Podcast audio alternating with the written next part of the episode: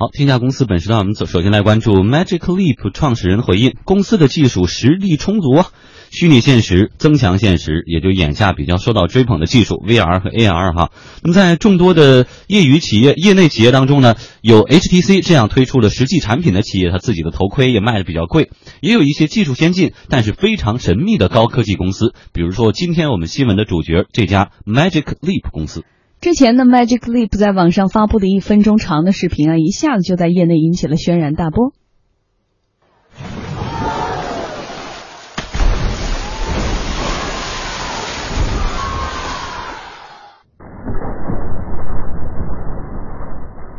哎，这是一段视频的截出来的音频哈。这个画面上显示呢，是一群小孩坐在室内运动场，其实就是一个室内篮球馆的四周。这个时候，就在这个地板上、木地板上，哎，凭空出现了一条惟妙惟肖的鲸鱼。大家刚才听到的音效也是它冲出海浪的之后呢，一个跃起，然后重重的又摔下去。在这个视频当中，孩子们都没有戴任何的头盔啊、眼镜这种 VR 的设备，但是能够用裸眼、用肉眼就能看到。做出来的一个非常逼真的鲸鱼跃起又落下的这样的画面。这样一段视频不禁让人感叹：如果这是真正的技术演示，那么这家公司那真是太高明了。但是呢，最近呢，已经有科技媒体报道说，这段视频啊其实是特效公司制作出来的，具有一定的误导性。而仔细观察这段视频，我们确实没有发现任何标注来说明这是实际的技术演示。哎，之前认为呢，视频只是一个客观的记录，这个技术现场确实是有的。但是刚才就像王山所说的，也有人质疑说，你现场其实啊没有那么高高明，只是后期 CG 啊视频。的这些特效加进去以后，误导了观众。那么在昨天呢，Magic Leap 创始人兼 CEO 罗尼阿波维茨就接受了国内媒体的专访。他说，公司目前已经能做出鲸鱼飞了，而且还能做出更酷的内容，但是尚没有确定新产品发布的时间。这种表态难免让人产生疑惑。而在今年四月份，Magic Leap 放出了这样一段视频，按照视频里的标准，那么这就是他们公司实际的效果了。Everest conquered. The New Zealander Edmund Hillary got his first mail and congratulatory telegrams from George Lowe, a fellow countryman and expedition colleague. Us 35 miles from Kathmandu, capital of Nepal.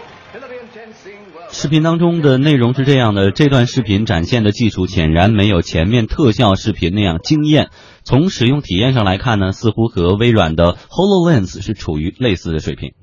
那么 Magic Leap 到底有没有撒谎呢？IT 观察家金永庆这样说。它其实核心的技术呢，是一种叫动态数字光场信号的这种技术，它能够有效的解决这个戴头显以后产生的这个头晕和恶心的这个问题。这种技术呢，它是类似一种像这个光纤的扫描仪，能够通过激光的快速来回。扫描来成像，麦吉利克的有一个联合创始人曾经在这个华盛顿大学是做过相关的研究的。但是呢，其实这种技术呢，距离真正的商用还是有很长的距离的。我觉得呢，那就这个，它可能是把它的一些远景的技术把它拿到现在来进行演示了。其实呢，就是它的这种技术要把它小型化、产业化呢，估计还有很长的路要走。嗯，我们来跟老陶交流哈。想表现的效果是现场人用肉眼裸眼看到了，但是有人质疑说出现啊，你这个就是片子，你做片子做特效，这个谁都会啊。那么最简单的回应办法，你找一堆媒体，找一个这个球馆，你现场让他看一眼，实时的镜头记录就可以了。所以何必说要现在大家质疑，然后你口头回应一下，大家还是不相信。最重要的是这家公司哈，用这样的一段视频，真的是拿了很多很多轮的风投，而且公司的估值高达是几十亿吧美金。为什么用事实说话呢？因为没有呗，因为真没有，因为真的没有，这个真的没有。因为这个技术确实是相对来说更难度更高一点，因为我们知道，呃，VR 啊，基本上都是你有一个辅助的一个设备，对你要不然是眼镜啊，要不然头盔啊，这样的就是你可以通过这样一个头盔的方式，用电子信号来来实现我们对于这种虚拟现实的这种体现。那这样一来，就是你很容易能够进入到虚拟现实的环境里面去，因为有头盔，又会有眼镜，就帮助你进入到这样的一个虚拟现实的环境。但如果你没有这些辅助设备，你全部靠裸眼来实现，那现在的这个技术基本上就是在一个呃一个虚拟成像的光学仪器光学的设备上成为一个虚拟成像的技术，然后就是你眼光所看到的东西，实际上也是一个光学仪器投射出来的东西。其实我感受过现场的那种感觉，它其实就是一种类似于一个多面体薄膜的。嗯。这样的一个装置，但是你肉眼其实不仔细看的话是看不到出来的它在这个物体的底部有一个投影仪一样的东西，然后投到这个薄膜的不同面儿上，呈现出这种立体的感觉，但是还是比较粗糙。像类似这种我们学画的时候画这个多面体啊，大概也就能做到精细程度做到那样。你想做到一个动感的这个惟妙惟肖的鲸鱼，反正我是没见对其实我们呃，其实嗯我们在电视里面看到这种所谓的这种呃三 D 成像的东西啊，嗯。基本上还是要通过摄像机你才能看到。如果主持人你站在跟前儿的时候，你是根本看不到这些个内容的。通过摄像机的表现，使得这些虚拟的这种画面呐、包括山山水水啊，包括动物啊，包括什么呃呃这种这种现实的东西，就电视演播室对演播室里的这些看出来的东西，实际上是只有观众能看得到，你真正在演播室里的主持人是看不到这些的。嗯所以其实这个所谓的虚拟现实就是这样的一个概念，但是增强现实呢，就等于在现实基础上。不需要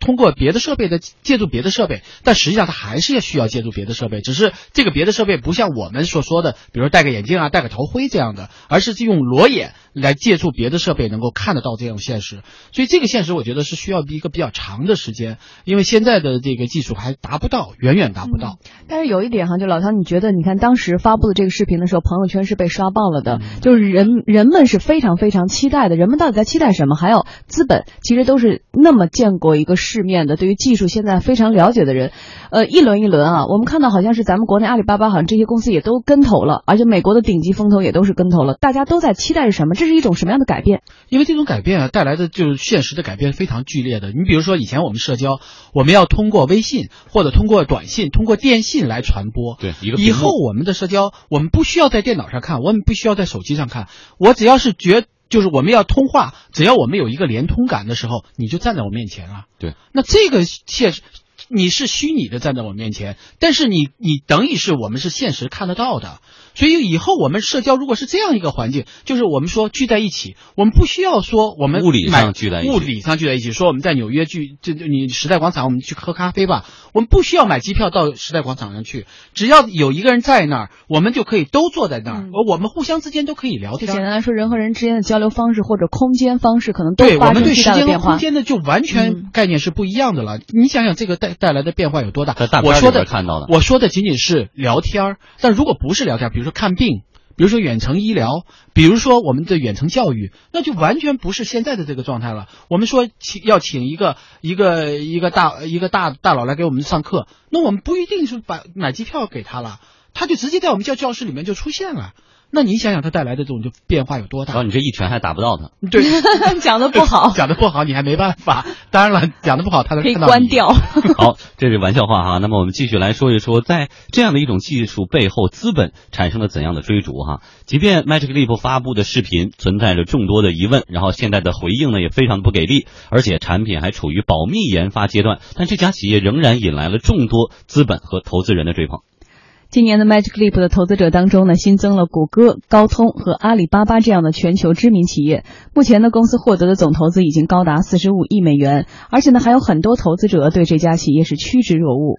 投资者的追捧到底有没有道理呢？在消费电子产业观察家梁振鹏的眼中，这些投资者有点冲动了。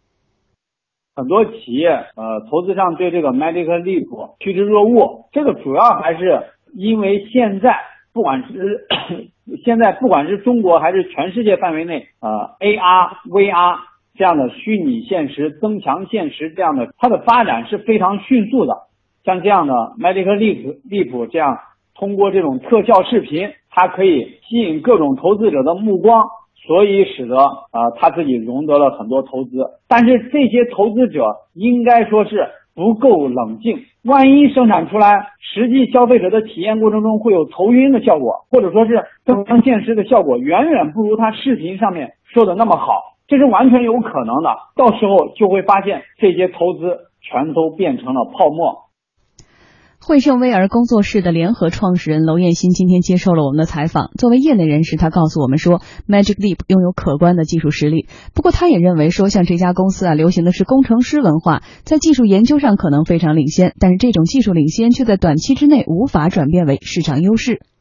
不过，如果从发展趋势的层面来观察，结论或许有点不同。IT 观察家季永清告诉我们，投资者看上的其实是 Magic Leap 所代表的发展大趋势。其实呢，知名的大企业投资这个创新企业啊，更多的是出于一种攀比的心理。在历史上，有很多大公司都是由于忽视了新的趋势，然后在新的一轮这个技术变革中被边缘化，甚至被淘汰。因为这个 AR、VR 技术呢，它确实是有很多的应用这个领域。一旦它走向普及，它几乎将改变所有的行业。一旦这个 AR、VR 技术普及以后，那么掌握了核心技术的公司就会掌握所有的数据，从而成为新时代新的这个谷歌和 Facebook，并且颠覆掉行业旧的格局。所以呢，很多大的企业为了不错过他们认为的大趋势，往往就通过投资创新企业的方式，希望能够跟上技术变革的大趋势。不过呢，就是任何一种技术的普及，我觉得都要过两个大关，一个呢是用户习惯的大关，另一个就是成本的大关。AR、VR 的未来一定会走向普及，但是由于这两个大关可能还需要五到十年的时间才能够真正的普及，现在呢可能还只是